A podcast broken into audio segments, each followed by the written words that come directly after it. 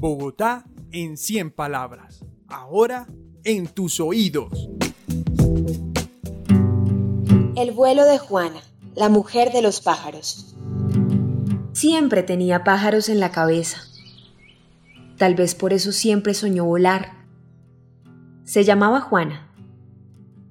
En la noche eran mirlas, a la tarde palomas y en la mañana copetones.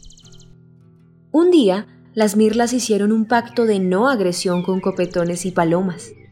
Engancharon juntas sus patitas en el pelo de Juana y se elevaron desde los humedales de Engativá. Hicieron caso omiso a sus gritos por la llovizna cuando pasaron encima del Simón Bolívar. Y por fin sintieron que se calmaba llegando a Monserrate. Y allí la dejaron, disfrutando la vista, arreglándose el cabello y pensando cómo regresar. Sandra Mateus, 48 años, localidad Puente Aranda.